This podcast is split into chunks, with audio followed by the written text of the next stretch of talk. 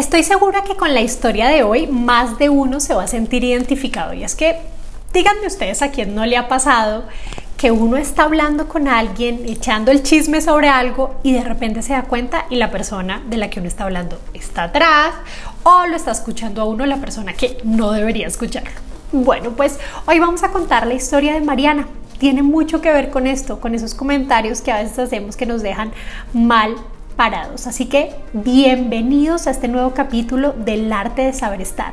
Recuerden que cada capítulo contaremos una historia real y de ella aprenderemos y descompondremos qué hacer en estos casos, cómo manejar la situación, qué normas aplican, reglas y todas las herramientas necesarias para saber sobre el arte de saber estar. Aquí comienza una nueva historia sin etiquetas. Advertencia. Todas las historias sin etiquetas son basadas en hechos reales. Los nombres, fechas y lugares han sido modificados a discreción por respeto a sus protagonistas. Las historias serán contadas tal y como me llegaron a. Así que, comencemos. Me transformo en Mariana e iniciamos. Hace un par de años tuve mi primer trabajo en una tienda de ropa. El local estaba dividido en dos. Mi parte era de ropa para mujeres y la de al lado era de ropa para hombres. Poco a poco nos hicimos amigos con el vendedor de al lado. Un día me dice, Mariana, voy al banco. Por favor, quédate al frente de las dos tiendas y si llega alguien a la mía, cierras tu local y atiendes al cliente. Se fue mi compañero al, al banco y me quedé a cargo de los dos almacenes. De repente llegó un joven a la tienda. Estaba acompañado con dos hombres que eran dos guardaespaldas. Salgo de mi tienda y me dirijo a atenderlo, lo saludé muy amablemente. Paréntesis, estábamos en noviembre y para estas fechas en Cartagena es temporada de fiestas. Entonces me pregunta el cliente, ¿qué eventos habían esta noche? Si de casualidad sabía. A lo que yo respondí, la verdad no tengo idea. Escuché en la radio que hay un concierto de un cantantucho, un tal Peter Manjarres abro paréntesis, en esa época este cantante era famoso pero no tanto y la verdad yo no tenía ni idea de vallenato. Cierro paréntesis. Resulta, tarán, que con quien estaba hablando era el mismísimo cantante.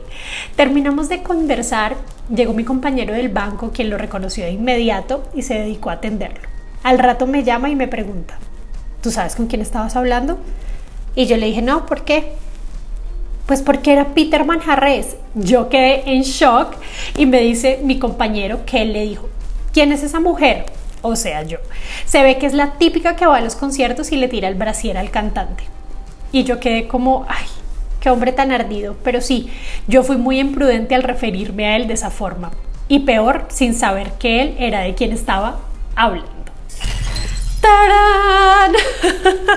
Primero necesito soltar mi angustia que siento por dentro de ¡Ah! ¿Cómo es posible que a uno le pasen este tipo de cosas? ¿Por qué? ¿Por qué? ¿Por qué? Porque nadie le avisa a uno. Pero aquí entra el arte del saber estar, ¿verdad? Ahí entra este arte de la prudencia y de siempre eh, saber manejar estas situaciones. Así que vamos a comenzar con este análisis de hoy que tenemos varias cosas por hablar. Y la primera de ellas, la primera que quiero analizar o el tema que quiero tocar es el tema del servicio al cliente. Uno cuando habla sobre servicio al cliente, creo que la mayoría de las personas lo vemos como, ay, sí, atender, atender a un cliente que está comprando un producto, un servicio. Ah, pero no, no me voy a explayar mucho en el tema, tranquilos, nada de nervios, pero sí quiero hablarles que lo más importante cuando uno está atendiendo a alguien es poder ofrecer una experiencia. Y esto que les voy a decir, aplíquenlo para cualquier cosa en sus vidas. Si va alguien de visita a su casa, si llega un amigo de su hijo a tomar café, si ustedes van a ir a una invitación, si llego a una tienda o si estoy vendiendo algo, todo siempre debe girar en torno a una experiencia. Eso es lo que hace que uno sea memorable. Si consumir a la etiqueta es diferente, es innovador, me enseña algo, me está generando un valor agregado, para mí va a ser una experiencia positiva y por supuesto que la voy a recordar, la voy a recomendar y la voy a tener aquí en mi, en mi mente, en mi memoria. Pero si no, cuando me va mal, ¿qué pasa? Cuando me va mal en cualquier lugar uno tiende a... Ah, y pueden pasar dos cosas. Uno, hablo pestes del lugar o de la persona si tuve una mala experiencia con ella o simplemente pasa al anonimato. La ignoro, no tengo ni idea, no sé qué, se me olvidó, plop. Error al caer al cualquiera de las dos, porque tanto si somos una marca que está intentando vender algo, como si somos nosotros mismos que nos estamos vendiendo a nosotros mismos, vamos a estar cayendo en un error. Entonces, lo primero es entender que todo gira en torno a una experiencia. Imagínense cómo fue la experiencia de este hombre, de este cantante, cuando llegó a la tienda, se enfrenta con esto, inmediatamente pasa a ser una experiencia negativa. Quiere decir que por más de que le haya comprado lo que necesitaba comprar, haya conseguido el producto, lo hayan atendido súper bien, al final la experiencia fue negativa, porque tuvo un impasse que lo llevó a tener esta recordación negativa sobre el suceso que al final se va a ver interpretada en no vuelvo o esta mujer que ya ahorita vamos a hablar de cuál fue su reacción, cuánto se sintió contraatacado. Pero fíjense que la atención en ese caso ni siquiera es lo primero. No es lo primero. Lo primero es ofrecer siempre una experiencia a las personas y no se les olvide eso. Otra cosa muy importante es que cuando uno es empleado, uno no solamente habla por uno. Desafortunadamente, uno hace parte de ese que, de todo ese monstruo detrás, de toda esa empresa bajo la cual uno está trabajando. Quiere decir que este comentario de Mariana, que probablemente salió de su corazón sin ninguna maldad, terminó incidiendo también en la marca de la empresa. Porque créanme que esta persona sale de ahí y no va a decir, es que Mariana, fulanita, Pepita, no, va a decir, imagínense que estaba en esta tienda, digo el nombre, y una vendedora de ahí me dijo que yo era un cantantucho, bla, bla, bla, y el hecho de que inmediatamente asocie la situación con la persona hace que afecte la reputación de la marca. Por eso es tan importante invertir en una buena capacitación, en formar a las personas, en explicarles qué hay detrás de, porque uno muchas veces se enfoca más en norma, norma, norma, regla, regla, regla, y deja de lado esa parte humana, esa parte de explicarle a las personas realmente cuál es la incidencia de las cosas, por qué realmente no debemos hacer A o B, por qué. Siento que ahí está realmente el aprendizaje. Ahora, una otra cosa muy importante dentro del servicio al cliente, pilas con el lenguaje, porque también hace parte no solo de ese servicio que yo estoy ofreciendo, sino de mi marca personal. Según como yo diga las cosas, las personas van a reaccionar frente a ellas y recordemos que nuestro lenguaje siempre debe ser respetuoso, empático y sobre todo asertivo. ¿Qué significa esto? Obviamente la empatía ya sabemos que es colocarse en el lugar del otro. Quiere decir que antes de decir cantantucho, medicucho, abogaducho, tengo que pensar, si a mí me dijeran eso, si a mí me dijeran que soy una vendedor sucha, ¿qué pensaría? ¿Cómo me sentiría? Me sentiría mal, ¿verdad? Me sentiría poco, me sentiría muy poco. Bueno, entonces, ¿por qué le voy a decir a alguien, así no esté hablando con esa persona o si lo esté haciendo? ¿Por qué le llamaría a alguien cantantucho, o sea, porque utilizaría un vocabulario peyorativo para referirme a él. ¿No es válido?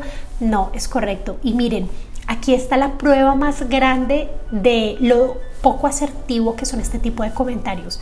¿Qué fue lo que hizo él inmediatamente? Contraatacar. ¡Boom! Así, pues ella es la típica que tira el brazo que es un comentario súper fuera de lugar, que él no lo tuvo que haber dicho, que fue incorrecto, que está hablando mal de las mujeres, estereotipando este tipo de mujeres que al final son sus fans, son quienes lo consumen, etcétera, etcétera, etcétera.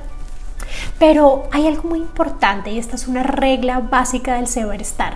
Como tú trates, te tratan. No se les olvide esto nunca. Como tú trates a las personas, te van a tratar.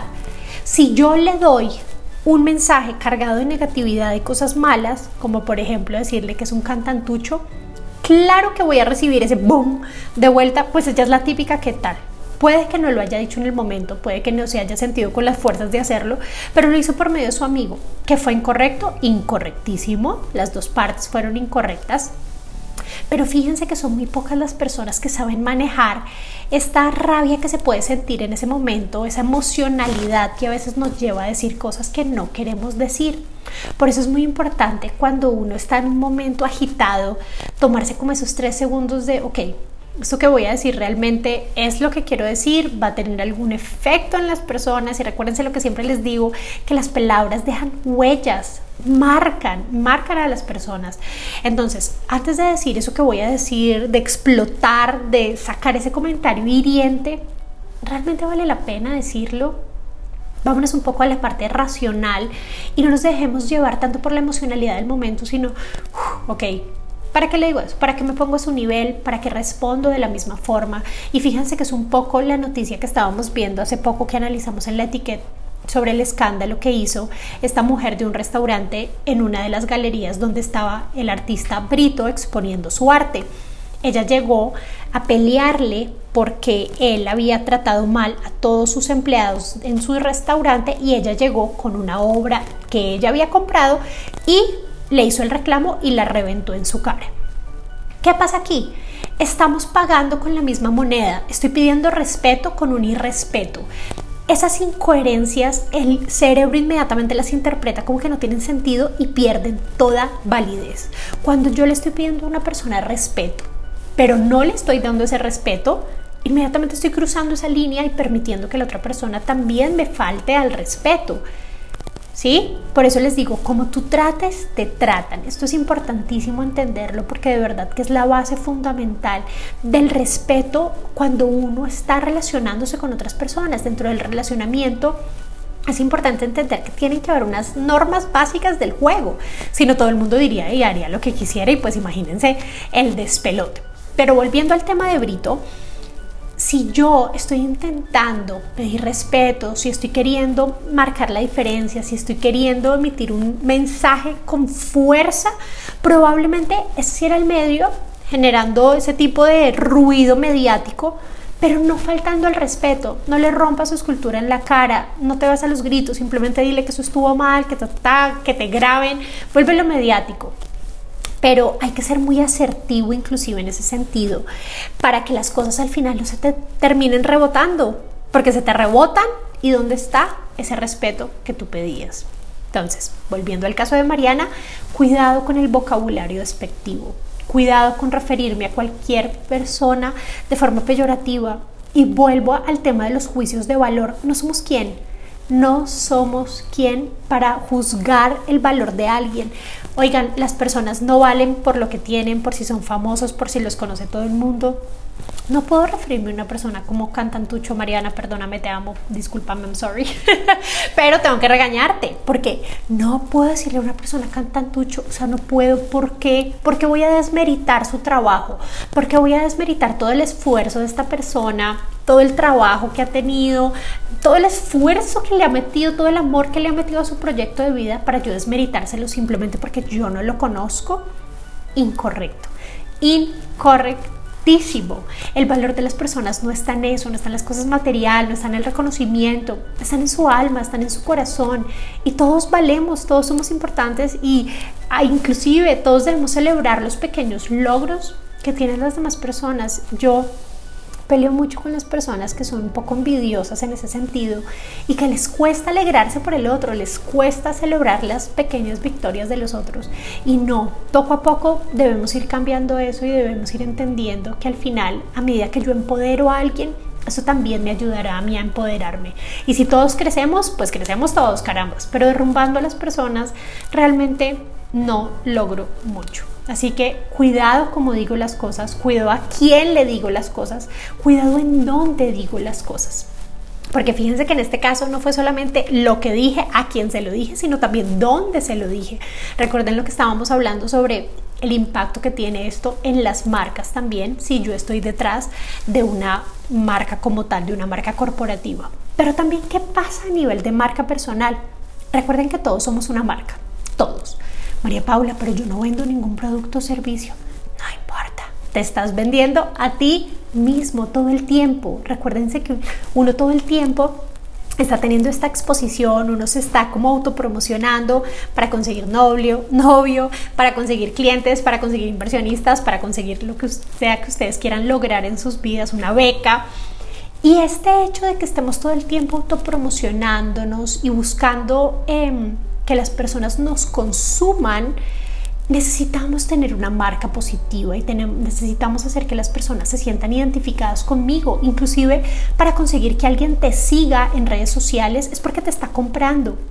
Y ahí tengo que entrar a analizar qué contenido estoy ofreciendo. Soy una persona positiva, soy una persona que realmente estoy generando un contenido de valor, te estoy dando un valor agregado. ¿Por qué, te estoy, ¿por qué vas a seguir tú a mí? ¿Qué estás comprando al seguirme?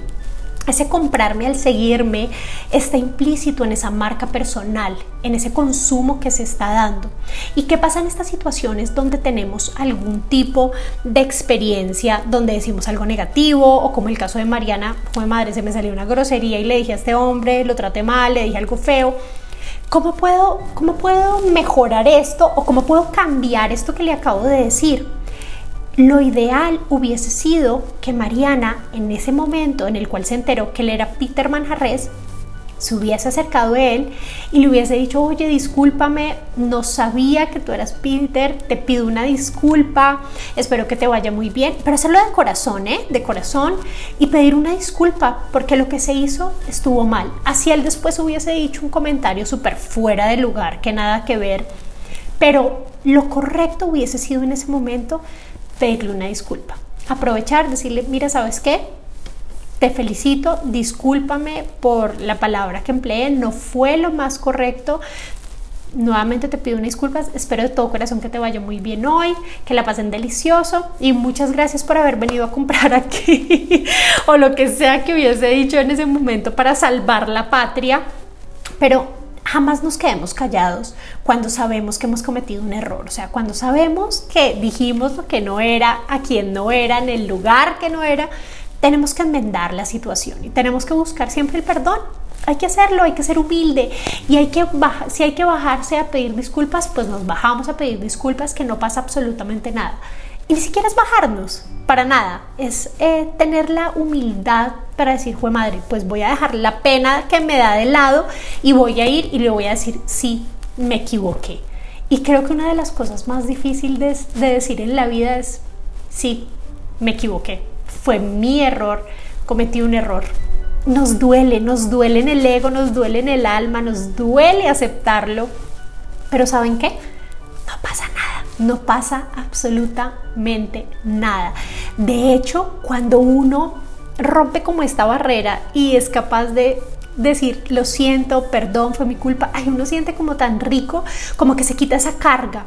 No sé si a ustedes les pasa que cuando uno comete un error, uno siente como esta culpabilidad tan horrible, que es esa misma culpabilidad que uno siente cuando dice no y no está acostumbrado a decir no y apenas está como comenzando a entrar en ese mundo del no y uno siente una carga, o sea, uno le dice a la mamá, no mami, no lo quiero hacer y uno como que, ay, ¿por qué dije eso? Me siento mal, me siento mal. Poco a poco desaparece, nada de nervios, pues eso mismo pasa, tal cual, eso mismo pasa cuando aprendemos a pedir perdón, a disculparnos, a ser humildes, a agachar la cabeza y saber aceptar cuando cometimos un error. Y no pasa nada, al final ya se vuelve parte de uno di cometí un error, pues tengo que pedir perdón y no pasa nada. Del orgullo no queda nada y siento que uno cuando es orgulloso pone una barrera gigante en el relacionamiento. Fíjense que inclusive de pronto, puede ser, en mi mundo ideal, si María no hubiese ido en ese momento a decirle, oye, qué pena contigo, bla, bla, bla, es probable que le haya dicho, no, no te preocupes, no pasa nada, porque no viene al concierto. Pudieron haber salido hasta amigos de esa situación, pero no, uno prefiere quedarse en su, ay no, no digo nada, mejor me escondo en mi caparazón, qué miedo, qué angustia, qué nervios. Me ignoro, trágame tierra y ya está. Hay que aprender a salir triunfante de todas estas situaciones y hacerlo de la mejor manera, quedando siempre bien. Ese es el arte de saber estar. Ese es el arte de saber estar. Lograr en ese momento la armonía, tener las herramientas suficientes para saber qué hacer con esa situación que uno diría, de aquí no me saca nadie, y salir uno mismo gracias a esas herramientas y que al final quede esa, esa sensación positiva en la otra persona. Ay, qué bien esa niña, como vino y se disculpó, qué bueno. ¿Sabes que Yo también discúlpame porque yo dije tal cosa de ti, perdón, que ese sería el mundo ideal. Pero, ¿qué ideal sería eso, que eso pasara? Al final queda una sensación positiva. Al final pudimos haber inclusive salvado a un cliente que volviera, que quedara feliz, convertirlo en amigos. Todas las situaciones negativas se pueden voltear a nuestro favor. Todas. No existe ninguna en la cual uno diga, no, ya de aquí no me saca nadie, ya me muero. No. De todo podemos sacar una oportunidad. De cada crisis nace una oportunidad. Pero depende de uno, depende de la actitud que uno tenga frente a la vida. Y depende de otra cosa muy importante, ser asertivo. Y aquí entra la asertividad a jugar un papel importantísimo. La asertividad son esas habilidades blandas que uno tiene para facilitar el relacionamiento con las demás personas. La asertividad viene de acertar, de hacer las cosas de una forma acertada, correcta. Cuando uno es asertivo, al final también está siendo empático porque está primando a la otra persona, está poniendo por encima, ok, esto que voy a decir realmente es algo constructivo, no debería estarlo diciendo, es válido. María Paula, ¿qué haría en estos casos? sea lo que sea que yo me plantee en ese momento de la vida, pero es muy importante pensar si eso que yo voy a decir realmente va a dejar una huella positiva o negativa. Y si al final no suma nada, ¿para qué lo digo? Mejor quedarse callado. Si algo no suma, que no reste. Eso es importantísimo tenerlo en cuenta. Y dentro de esa asertividad, cuando logro ir implementando poco a poco esas capacidades de ser asertivo, poco a poco se convierte en un estilo de vida, porque uno ya comienza a ver la vida desde otra perspectiva, comienza a ver la vida de, de tal forma en la que, ok, antes de cometer esta acción, ¿a quién impacta? ¿Impacta positivo, negativo? ¿A quién sí, a quién no? Perfecto. Tomo una decisión rápidamente, lo hacemos. Porque cuando no soy asertivo en cada una de mis acciones, simplemente estoy pensando en mí y puedo caer inclusive en el egoísmo. Y por eso la asertividad es tan importante para tener un buen relacionamiento, para lograr realmente tener una buena recordación en los demás y para dejar huella Siento que eso es lo más importante al final, dejar una huella positiva en los demás. Así que hemos terminado con nuestro capítulo de hoy. Diosito, casi que no, pero Espero que lo hayan disfrutado muchísimo, muchísimo. Gracias por haber escuchado este capítulo. Gracias por estar en el arte del saber estar. No olviden que todos los jueves hacemos una tertulia, un live de tertulia a las seis y media de la tarde, hora Colombia y México. ¿Para qué es esto? Vamos a discutir, hablar, echar chisme, lo que ustedes opinen, qué dice Mariana, qué digo yo, qué hay que hacer, preguntas que surjan en el momento. Cualquier cosa, ese será el espacio. Recuerden que será en Instagram en arroba el arte de saber estar. Si les gustó este capítulo, por favor no olviden dejarme sus comentarios, puntuaciones, seguirnos para que sigamos retroalimentándonos. Si tienen una historia maravillosa por contar, por favor pueden enviarla a mariapaula.lacamacho.com. Gracias por habernos acompañado hoy y nos vemos el próximo lunes con otra historia sin etiquetas. Un abrazo y feliz semana. Chao, chao.